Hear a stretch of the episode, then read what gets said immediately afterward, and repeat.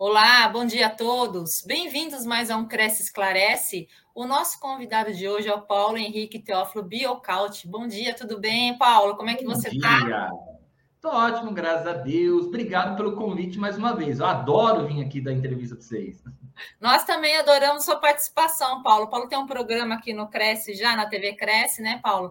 Mas o assunto de hoje no Cresce Esclarece vai ser locação de imóveis e documentação. E aí eu vou começar com a seguinte pergunta: o que o corretor de imóveis deve observar antes de uma locação? Vamos lá. Pergunta objetiva, resposta objetiva.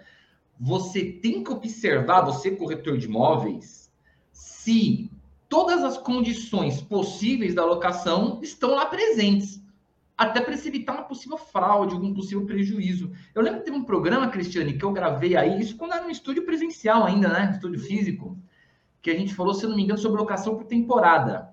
E eu comentei naquele programa, dá uma olhada, gente, aí no, no, na playlist que você vai achar, é locação temporada, hein? E eu lembro que eu comentei nesse programa que o corretor de imóveis ele tem que fazer uma pesquisa para saber primeiro, aquela pessoa que está alugando, ela é locatária mesmo? Ela pode ser locatária? Isso é a primeira coisa. Quanto que a gente já não viu de golpes? Gente na época que eu fiz essa entrevista, quantos golpes que a gente já não viu da pessoa fazer a locação dá o dinheiro, tudo, chega lá, não, mas esse imóvel aqui é meu, esse imóvel não tem nada a ver. Não, não é dessa pessoa que falou que era locador. Isso o corretor de imóveis caiu um golpe também, mas só que ele tem o dever de zelo. Como também ele tem que ver se o inquilino, ele é um inquilino mesmo. Isso aqui é importante também, saber se o inquilino ele é um inquilino mesmo. Quem de vós que está me assistindo aqui que não caiu no golpe do falso inquilino? Eu caí. É. Eu caí, eu caí nesse golpe, porque a pessoa fez uma falsificação de documento tão perfeita que não deu para verificar. Mas assim, pelo menos a verificação de documentos você tem que fazer. Então, primeira coisa, você tem que dar as cautelas para saber se aquela locação ela está apta para ser feita. Você tem que saber é, as informações também do imóvel para passar para o inquilino, que não pode esquecer que o corretor tem o dever de informação.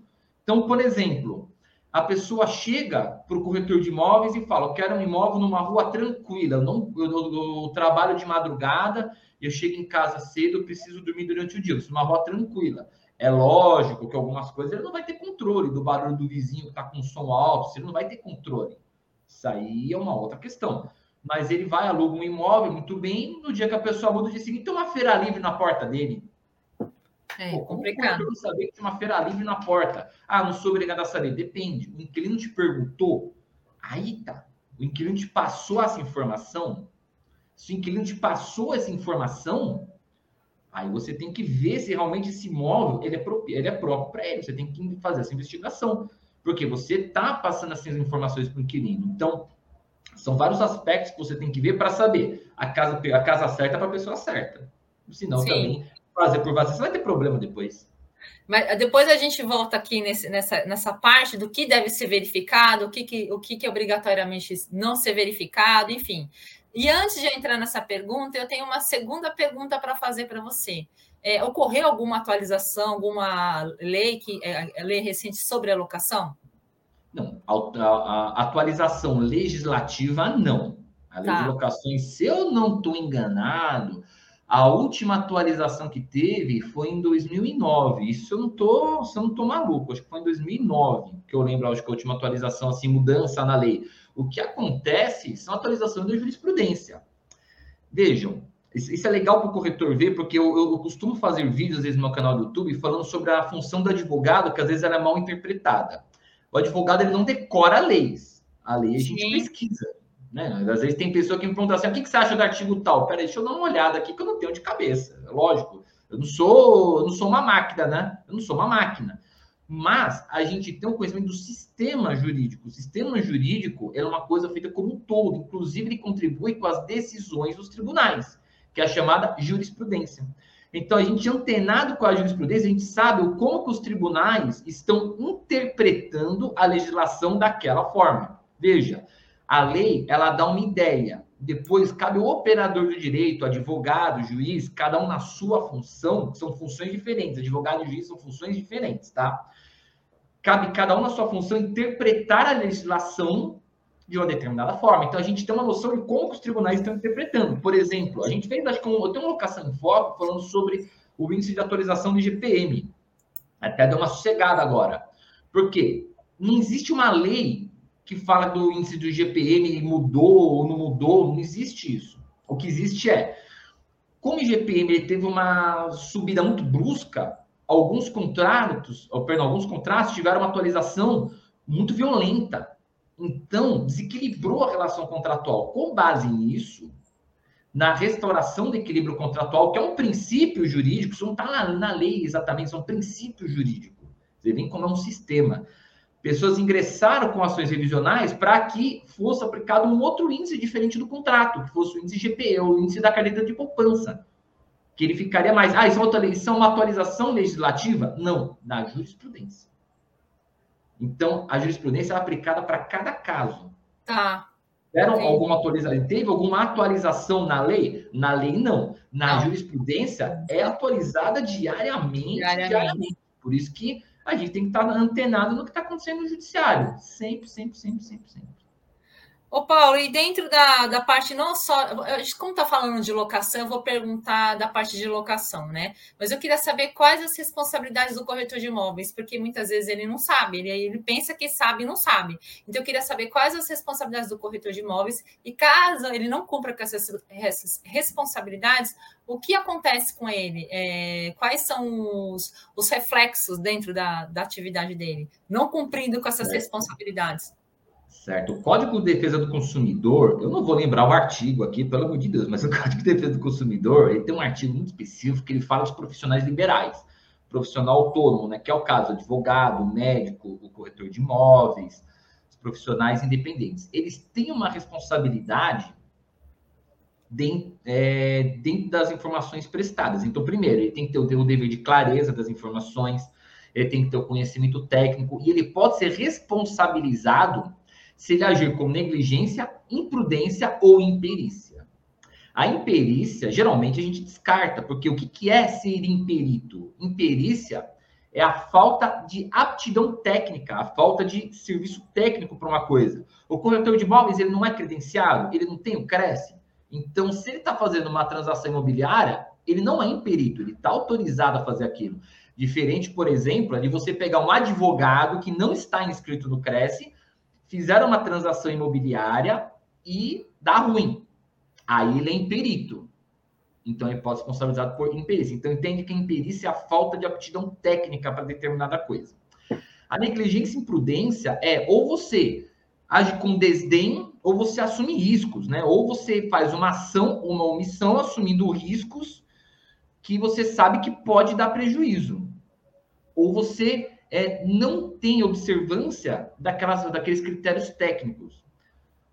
Em outras palavras, o corretor de imóveis ele pode ser responsabilizado se ele não seguir aquele roteiro, como por exemplo, eu vou fazer uma venda de imóvel, mas só que eu, depois que eu fiz a escritura de compra e venda, eu fui levantar que tem dívida de PTU.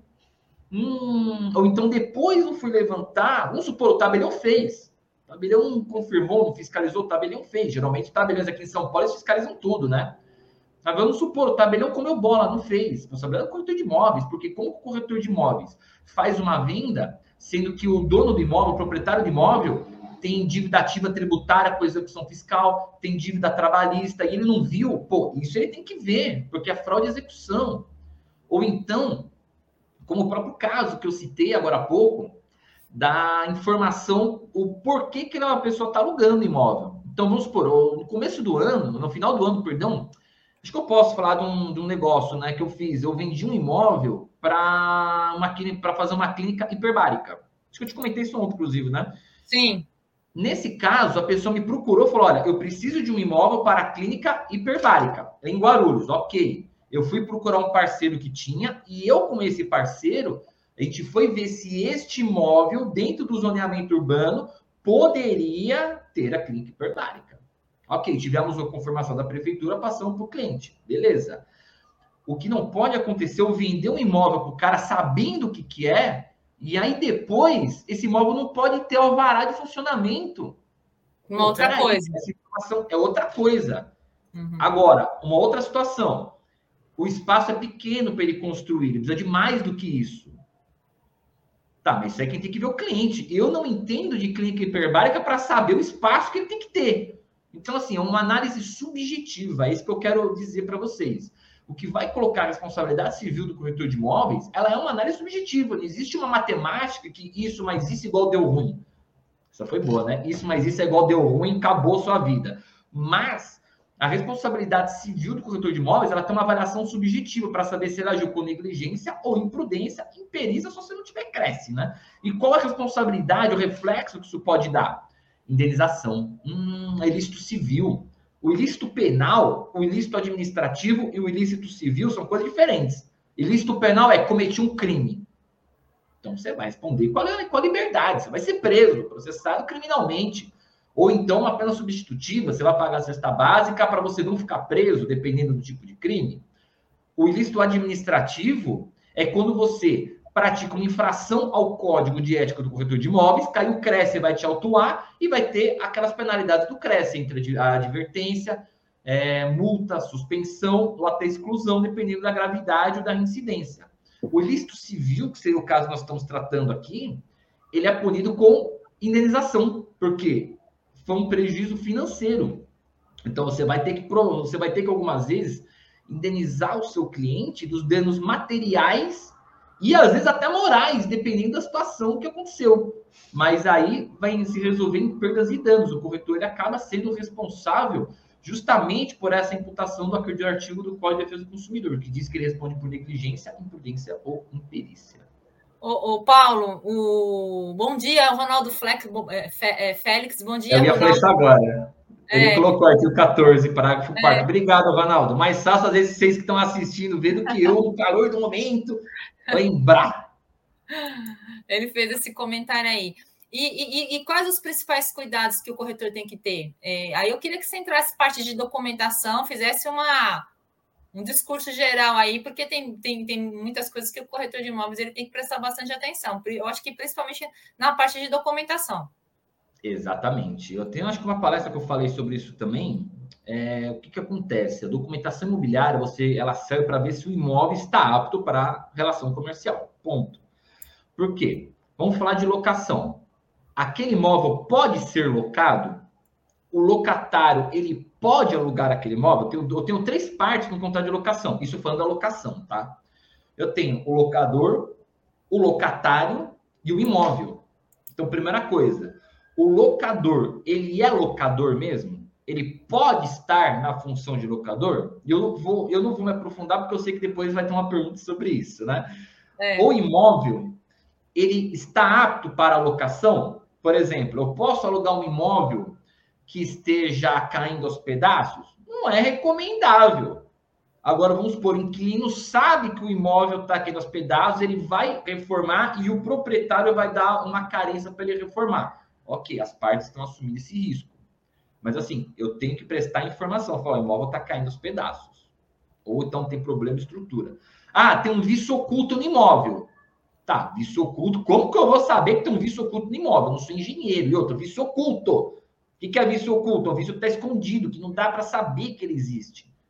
Aí uma outra situação, não tenho uma bola de cristal, né? Já pensou? Cada imóvel que eu vou negociar, eu vou lá com uma bola de cristal e falar: existe algum vício neste imóvel que não pode? Não tem como. Então, essas são coisas aparentes que a gente pode ver. Então, rachadura, pintura, infiltração de água, telhado, dessas coisas. Então, o inquilino tem que saber da condição do imóvel que ele se encontra, ou pelo que o proprietário passa, interessante ele fazer a visitação também do imóvel para ver.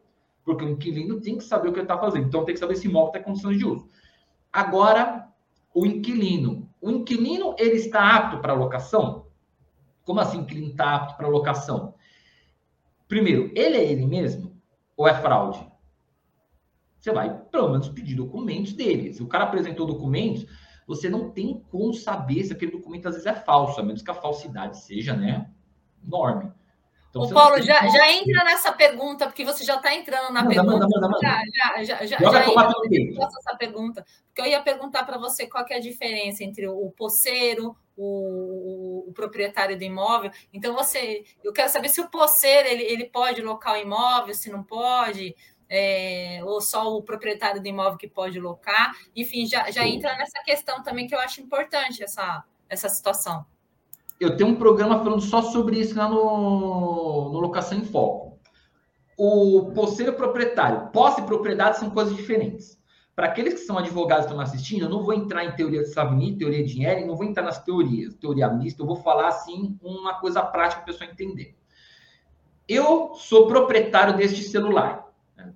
Eu sou proprietário desse celular. Como que eu provo que eu sou proprietário desse celular? Eu tenho a nota fiscal dele, ele está registrado no meu nome, o ID dele está no meu nome, então eu sou proprietário dele. Eu posso usar dele, eu posso desfrutar dele, eu posso vendê-lo. Cristiane, você me pede um celular emprestado que o seu deu, deu chabu. Aí eu te empresto esse celular aqui para você. te emprestei. Você pode usar durante um ano até você comprar o celular. Eu continuo sendo proprietário dele, mas você está na posse dele, porque você está usando, desfrutando, mas você não pode vendê-lo. Apenas quem tem a propriedade pode vender. Então, posse e propriedade são coisas diferentes. Posso estar no exercício daqueles direitos, de alguns direitos da propriedade, usar, gozar, dispor. Usar, gozar, dispor, não, perdão, usar, gozar e fluir da coisa. Dispor é um poder exclusivo do proprietário. Vamos lá. Posse e propriedade, coisas diferentes. Qualquer um dos dois pode ser locador. Contanto que ele tem uma legitimidade para isso. Então, pensa assim: eu ser proprietário de imóvel e coloquei ele para alugar, nem vou entrar na discussão, que isso aqui todo mundo já sabe que é possível. Possuidor. Legal. Eu estou com o inventário aberto. O inventário não finalizou no imóvel. O inventário não finalizou, mas quem está administrando aquele imóvel sou eu, sou inventariante. Ou talvez eu nem entrei no processo de inventário ainda, mas eu sou herdeiro. Eu só vou ser proprietário. E, gente, pelo amor de Deus, quem for advogado, não me faça um comentário falando do princípio de Saizine, que eu vou pessoalmente puxar o pé de madrugada, tá?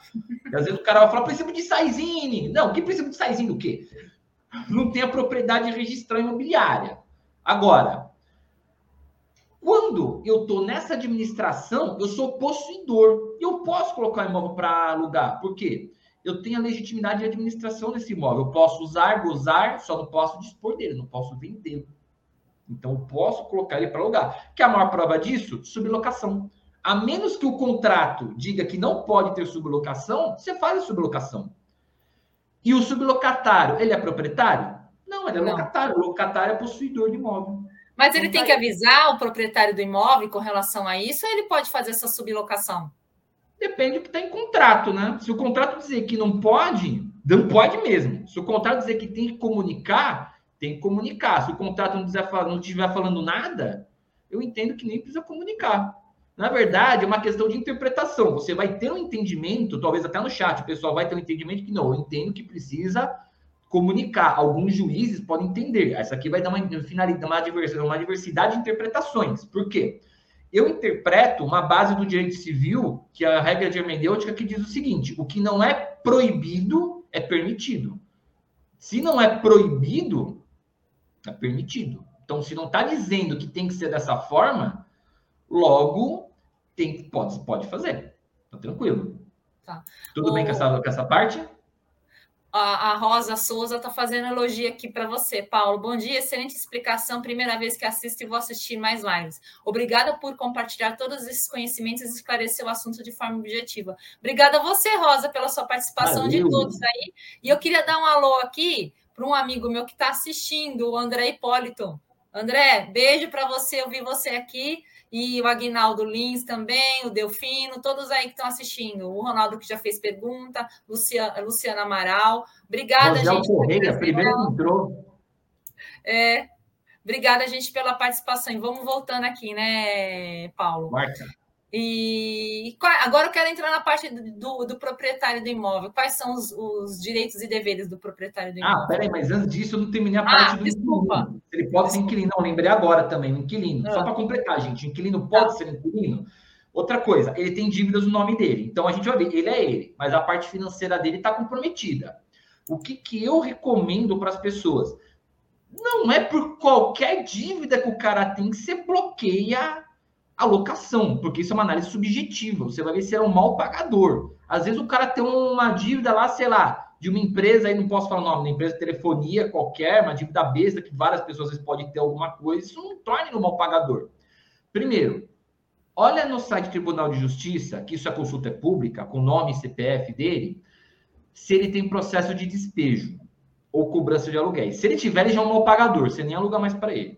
Ah, vou alugar no nome então da minha esposa que tá limpo. Cara, mas quem vai morar lá e pagar aluguel é você, dá na mesma. Eu falo às vezes para o inquilino, sabe o quê? Que para lembrar as pessoas que não me conhecem, eu sou advogado, sou mestrado, tudo mais, professor, mas eu também tenho Cresce, tá? Também tenho Cresce, eu faço relações comerciais. O que, que eu costumo falar, às vezes, para as pessoas? É... Não importa o nome de quem que vai estar o contrato, que é o nome de que eu vou sujar futuramente. Eu quero saber quem vai fazer a locação. Não adianta falar, ah, eu vou pagar, mas meu nome está sujo, coloca o nome da minha esposa. Eu estou mascarando uma situação, vai dar na mesma. A única coisa que vai diferenciar é que eu vou sujar o nome da sua esposa. Aí você vai olhar o nome dela, ela tá sujo também do mesmo jeito. Então, você vai olhar se o cara tem um perfil de mal pagador. Se tiver um perfil de mal pagador de aluguel, você vai olhar se ele tem despejo, se ele tem, alu se ele tem aluguel protestado, essas coisas são as principais. Ou então, que você vai puxar a capivara dele, falando bem o português claro para o pessoal entender, a capivara do cara tem 5 metros de dívida. Você fala, pô, esse cara aqui já é um devedor com Tomás. Agora, o cara tem uma inadimplência boba, um valor baixo, uma coisa assim. Chega para o proprietário e fala: olha, esse inquilino, você, tem que ter informação, você não pode negar essa informação ao proprietário. Olha, ele tem um apontamento no nome dele assim, assim, assado. Você quer fazer a locação mesmo assim? Eu acho que talvez, para mim, não desabona, mas ele tem, essa, ele tem esse apontamento. Ele tem aqui um cadastro como mal pagador já de uma determinada coisa. O que, que você quer fazer? E deixa o proprietário decidir. Você orientou o proprietário. Olha, eu acho que talvez ele não tem problema com locação do lugar, mas ele tem dívidas aqui no nome dele. Se o proprietário falou ok, ok, só coloca no contrato. O proprietário está ciente que tem dívida em nome dele. Ok. Você mostrou o dever de informação, mas você não nega a locação. Eu já fiz locação, Cristiano, em nome de, uma pessoa, de, de, de algumas pessoas que tinham algumas pequenas dívidas, a pessoa paga aluguel pontual. Porque existe uma pirâmide né, na ciência econômica de prioridades de custos, de gastos. Moradia tem entre elas, moradia é habitação e alimentação. Sim. Então, a primeira coisa, a pessoa paga a alimentação, depois ela paga a moradia. Sim, a gente entende, né? Ainda mais a situação econômica que o país passa. O, Paulo, eu, é é, é, é, antes de entrar de novo naquela pergunta de direitos e deveres dos locadores do imóvel, chegou aqui mais um elogio para você da Rosiel Correia. Bom dia a todos, obrigada, professor Paulo, excelentes conhecimentos, sempre nos ensinando em meu nome, Rosiel Correia. Sempre grato, é, ô Rosiel, desculpa, Rosiel, sempre grato, obrigada. Obrigado. Ah, só posso fazer um adendo aqui no comentário do Ronaldo Félix? Ronaldo? Pode. Assim, ah, Ronaldo, assim, vou te, falar, vou te falar uma regra de hermenêutica. A Constituição Federal, quando ela tá esse princípio da liberdade e da isonomia, significa, não, não é por isso que significa que o no direito civil que não é proibido é permitido. Assim, eu tenho ramos do direito, eu tenho direito público, direito privado, direito difuso, eu tenho ramos do direito.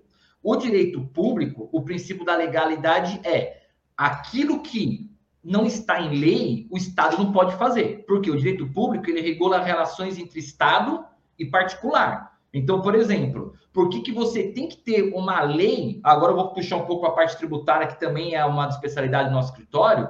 Por que você tem que ter uma lei autorizando a compensação tributária? Porque é relação de direito público. Se a lei não autorizar que o Estado pode fazer uma compensação tributária, não pode existir. Independente de achar um absurdo isso, tem que estar na lei. O direito civil, ele é um direito privado, ele regula relações entre particulares.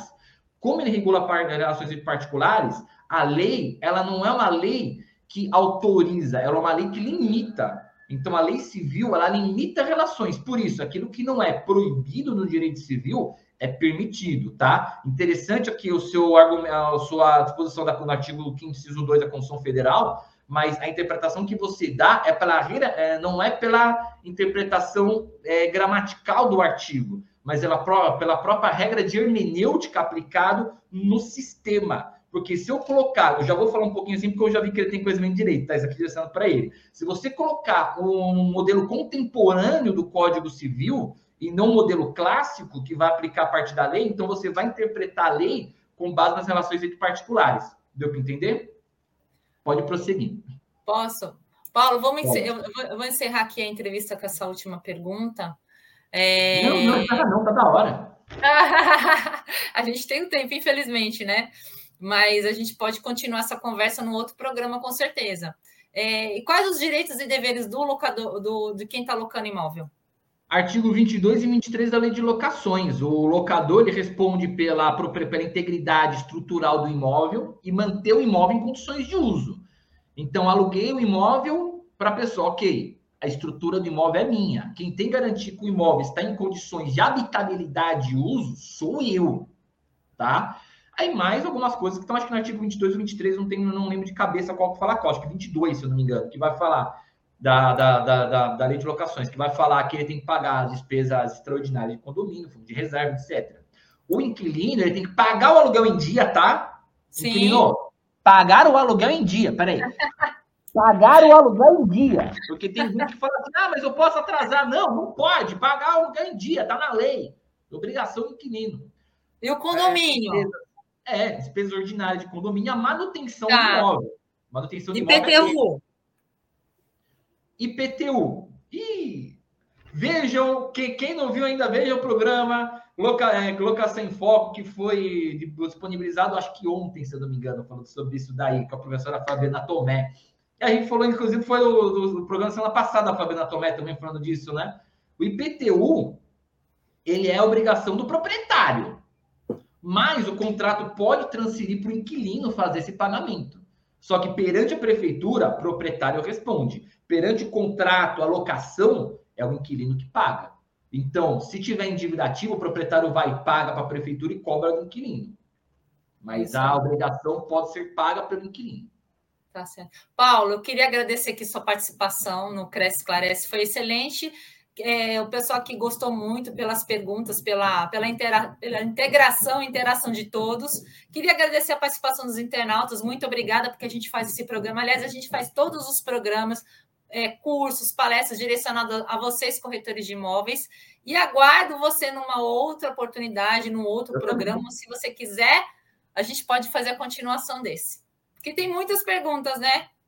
Tem. E só queria, antes de encerrar, agradecer aqui o Rosiel aqui pelo, pela, pelo elogio, o Ronaldo Félix também pela participação. Ação, eu de bola, é perito judicial. Mas suas, suas colocações foram bem legais, ajudaram no desenvolvimento aqui da, do tema. Então, obrigado. Do tema, com certeza. E, e, de todos aí que assistiram, né? Que, que acompanharam. Gente, obrigada a todos, obrigada, Paula, e até uma próxima. Até.